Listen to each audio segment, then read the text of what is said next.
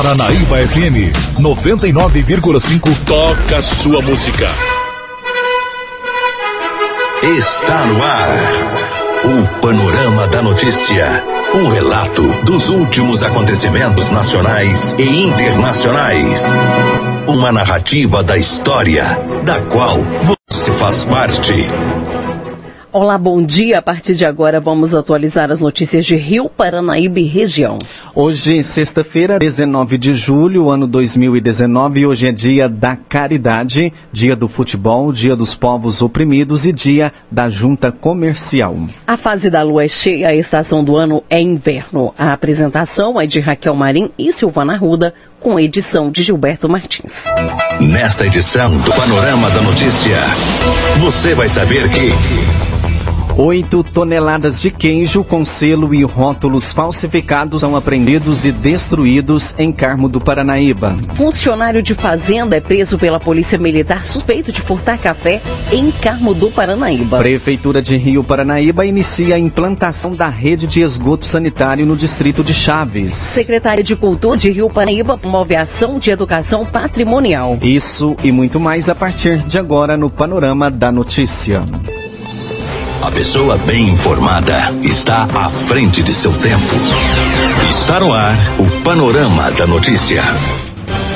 10 horas 34 minutos, fiscais do Instituto Mineiro de Agropecuária, o IMA, e Polícia Militar de Meio Ambiente de Carmo do Paranaíba apreenderam nesta quinta-feira, dia 18, aproximadamente 8 mil quilos de queijos que se encontravam com selos de qualidade e rótulos falsificados.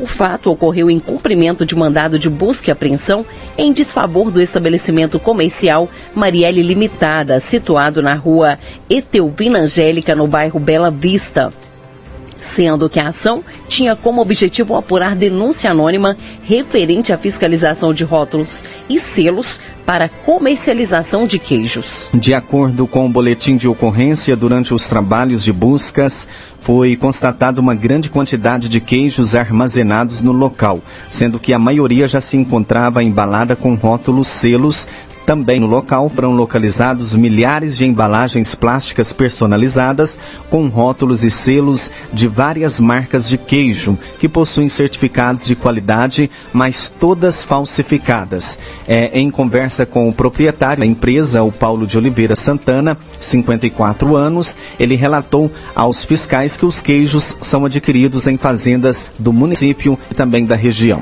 Durante a análise mais detalhada, ficou confirmado que rótulos selos falsificados eram para embalagem de que, dos queijos Minas artesanal, sendo que neles constatavam que o empreendimento possuía registro no Sistema Brasileiro de Inspeção, de Inspeção de Produtos de Origem Animal, mas o que ficou confirmado foi que o estabelecimento não possuía registro nesse sistema, nem cadastro no INPA para comercialização de queijos.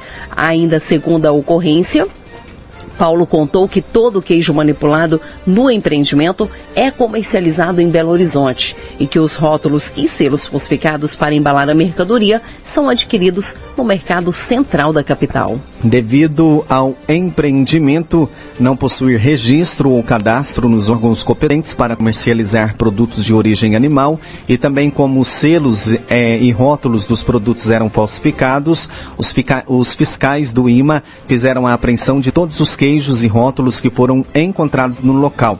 Em seguida, os queijos acabaram sendo levados para o aterro sanitário de Carmo do Paranaíba, onde foram destruídos e enterrados. Já o autor, Paulo Oliveira Santana, foi preso em flagrante delito e encaminhado para a delegacia de polícia na cidade de Patos de Minas. A câmara fria e o galpão usado na atividade do empreendimento também foram lacrados. Agora 10 e 37 você está ouvindo o Panorama da Notícia na Paranaíba FM 99,5. O combustível volta a ficar mais barato nas refinarias. A reportagem é de Júnior Moreira O da gasolina está 3 centavos mais barato a partir de hoje nas refinarias. Com a mudança, o combustível vai para R$ 1,64 o litro. A Petrobras também cortou em 4 centavos o preço médio do litro do diesel. Com a mudança, o preço caiu 2% para R$ 2,02. A gasolina teve a quinta queda consecutiva, mas no ano ainda acumula alta de 9%. No caso do diesel, esta foi a segunda redução seguida, com o preço registrando ganho acumulado em 2019 de cerca de 12%. Esses preços são cobrados nas refinarias. Isso não significa necessariamente que as mudanças chegarão ao consumidor final na bomba. Os postos são livres para aplicar ou não o reajuste. Repórter Júnior Moreira.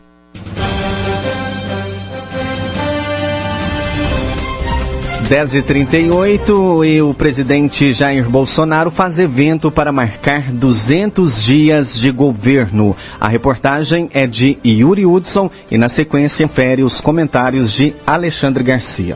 Jair Bolsonaro completa 200 dias de governo nesta sexta-feira e para marcar a data fez uma cerimônia comemorativa nesta quinta-feira no Palácio do Planalto em Brasília. O evento foi uma espécie de balanço dos atos ao longo deste tempo de governo.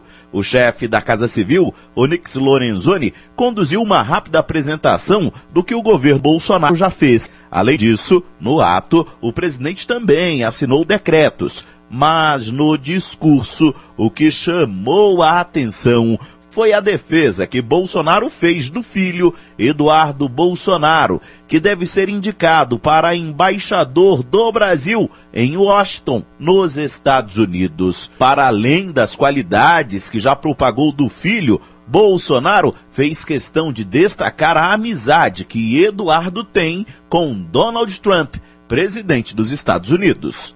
Uma reunião reservada, eu, ele e intérprete, mais ninguém, nem o ministro das Relações Exteriores dele, nem o nosso, pôde entrar. Ele fez questão de convidar o Eduardo para entrar e assistir à reunião. A amizade que ele tem, a sua família, pelo meu filho, não tem preço. O trabalho de quem é embaixador, um dos mais importantes, é ser cartão de visita. E eu falei com a imprensa esses dias. Imagine se o Macri tivesse um filho embaixador aqui. Uma ligação para mim. Eu atenderia agora ou pediria ao ajudante de ordem para marcar uma data futura? Atenderia agora.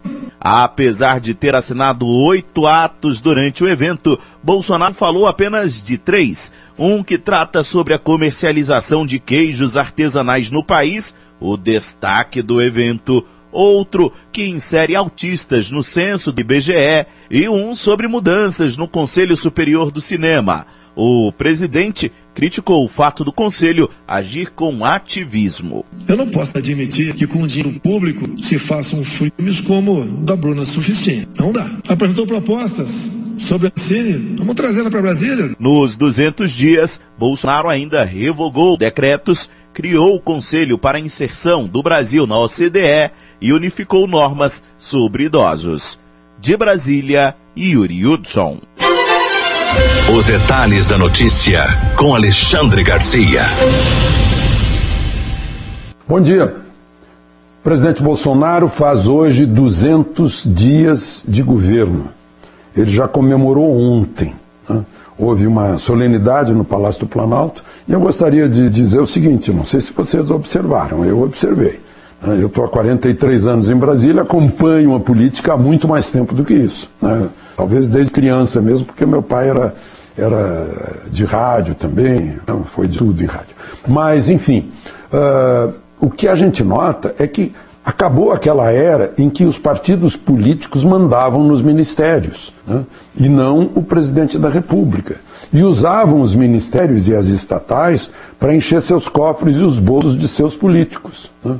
Uh, era um regime assim, digamos, parlamentarista, né? quase isso. Hoje não. Hoje o executivo cuida do executivo e o parlamento se reforçou, como se viu na, na reforma na reforma da Previdência. Né?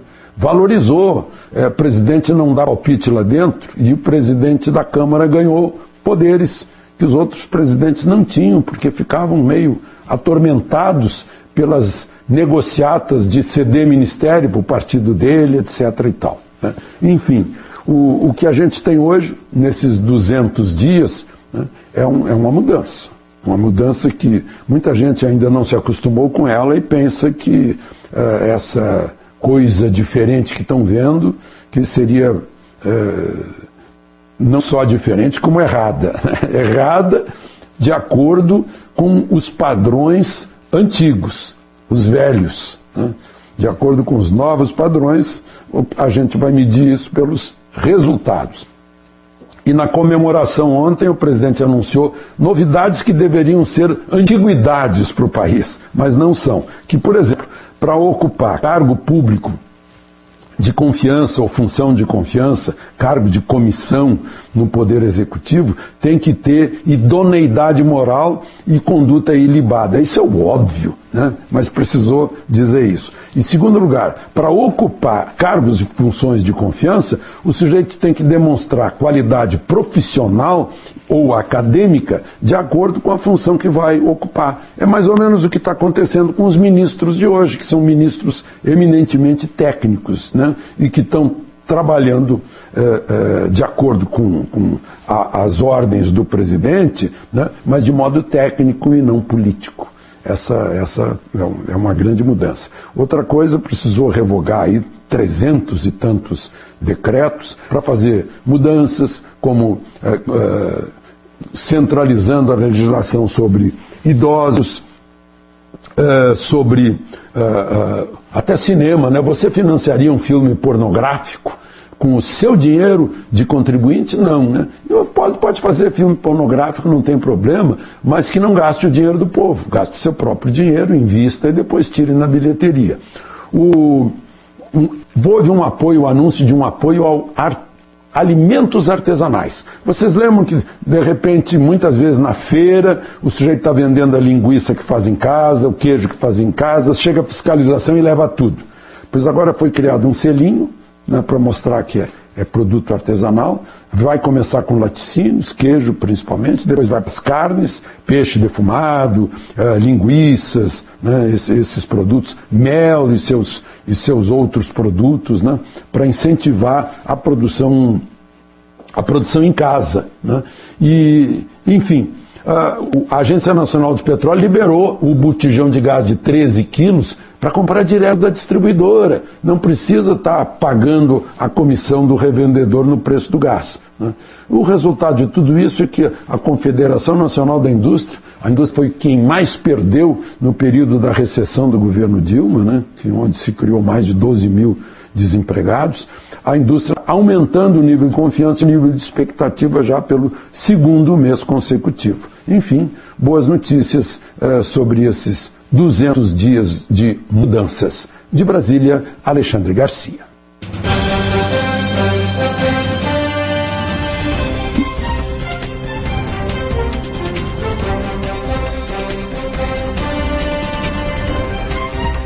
Dez e quarenta e cinco e seis meses de trabalho e férias, Congresso só volta em agosto. Congresso Nacional entrou em recesso nesta quinta-feira. Após seis meses de trabalho, deputados e senadores vão tirar mais de 20 dias de folga. É o chamado recesso branco.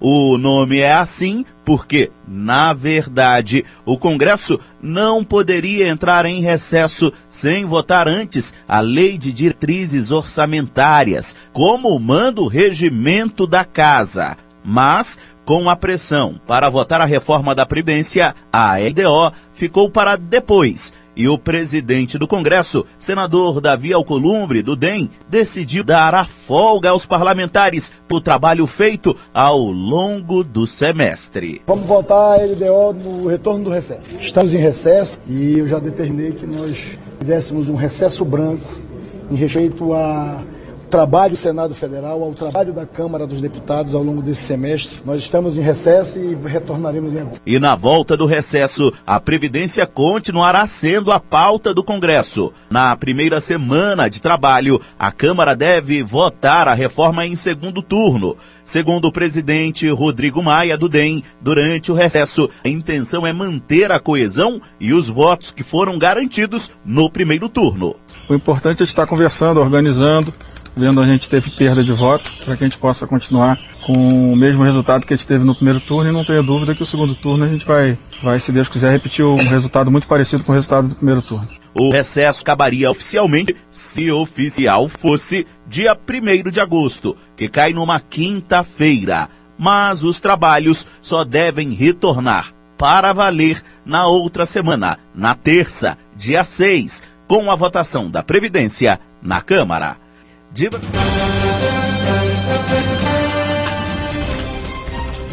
Olha, especialistas analisam possível atuação de Moro em delações. Durante a quinta-feira, dia 18, foram divulgadas novas mensagens atribuídas ao ex-juiz Sérgio Moro e procuradores da Operação Lava Jato.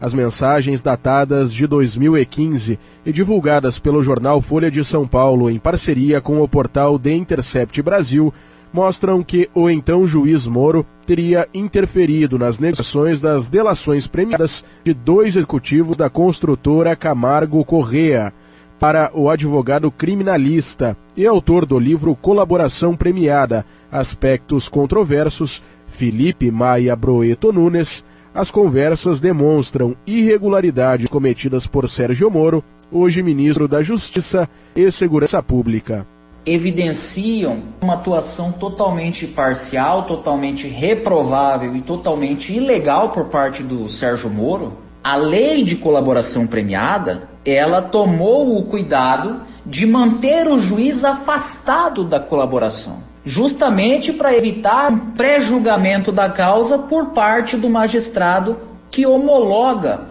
os acordos de colaboração premiada. Tanto que em dispositivo específico ela diz claramente que o juiz não poderá participar das negociações.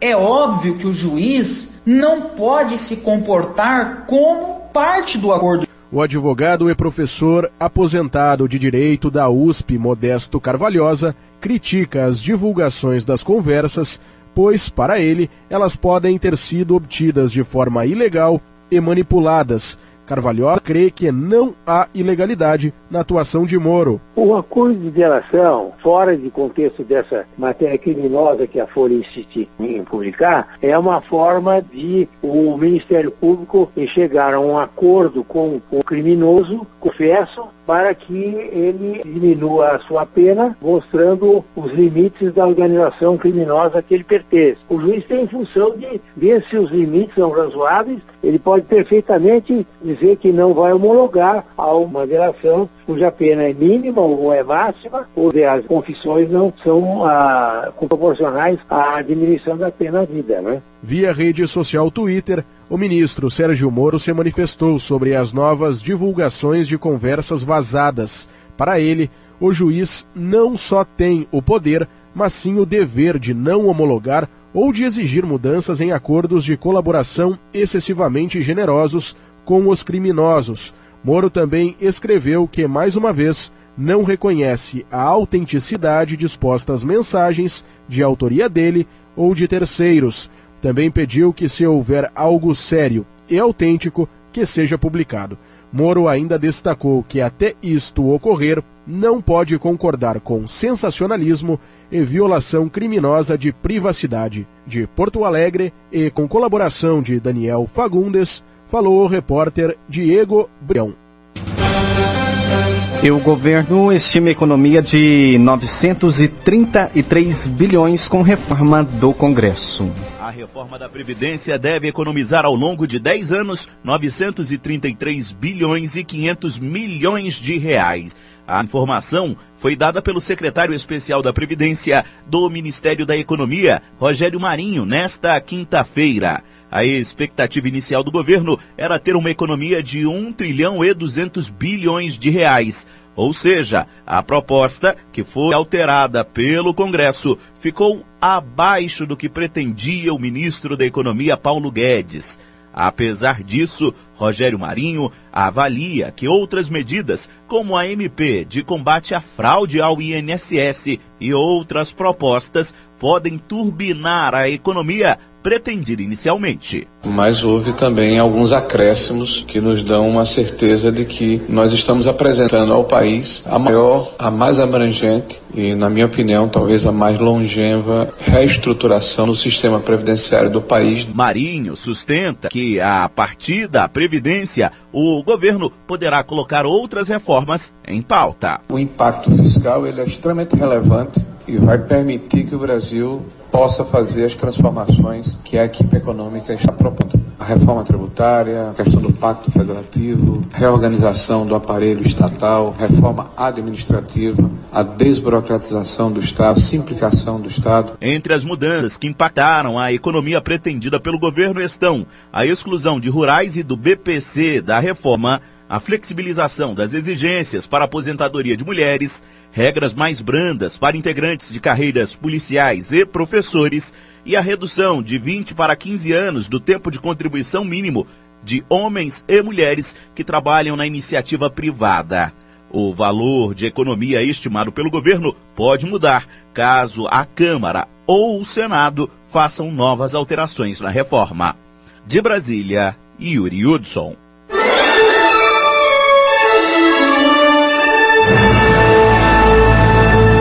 Após um pequeno intervalo, novas notícias. Rádio Paranaíba.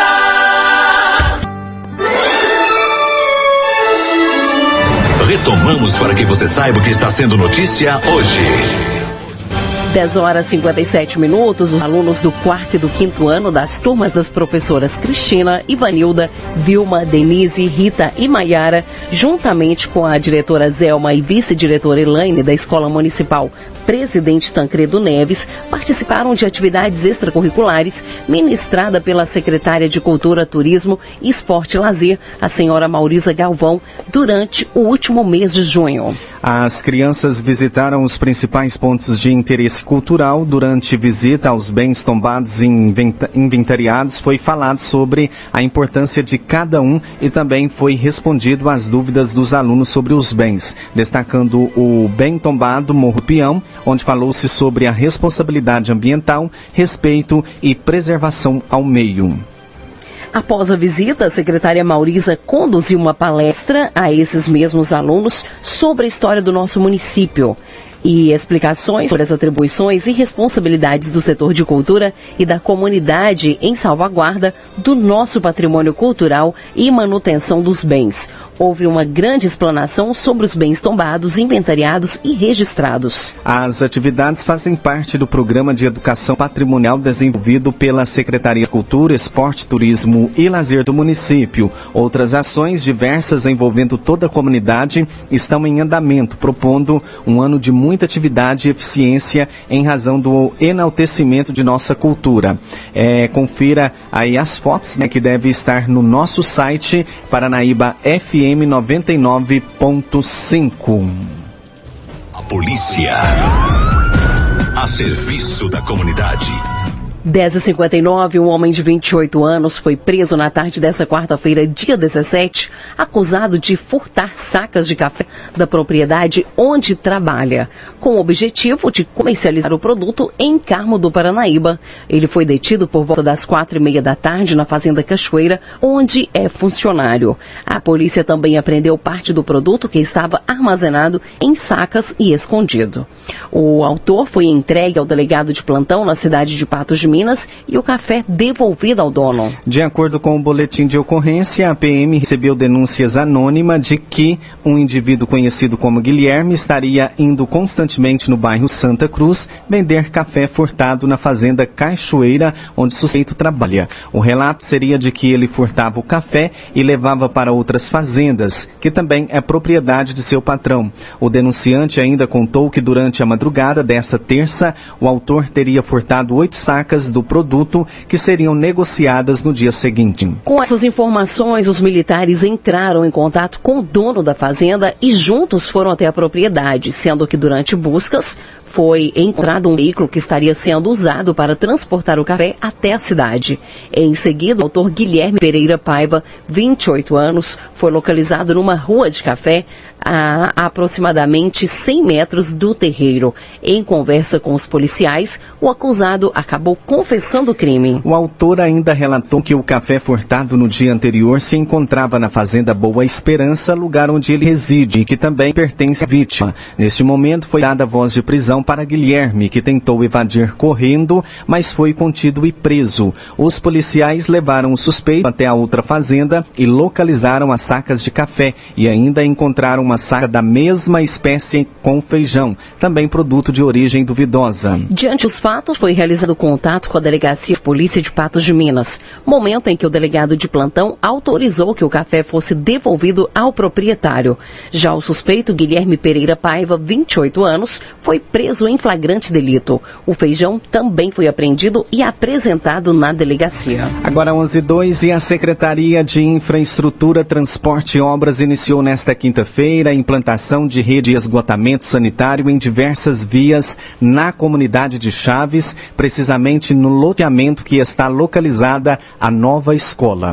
Serão aproximadamente 200 metros de rede que, além de atender os lotes que ainda não possuem a ligação de esgoto, está resolvendo também o problema de algumas casas que dia a dia convivem com problema crônico da rede existente. Em breve estará sendo resolvida a situação da rede de abastecimento de água e, posteriormente, o início da pavimentação de todas as vias. E confira agora dicas para deixar sua casa mais aquecida no inverno. Com temperaturas mais baixas no Brasil, a preocupação com o frio aumenta.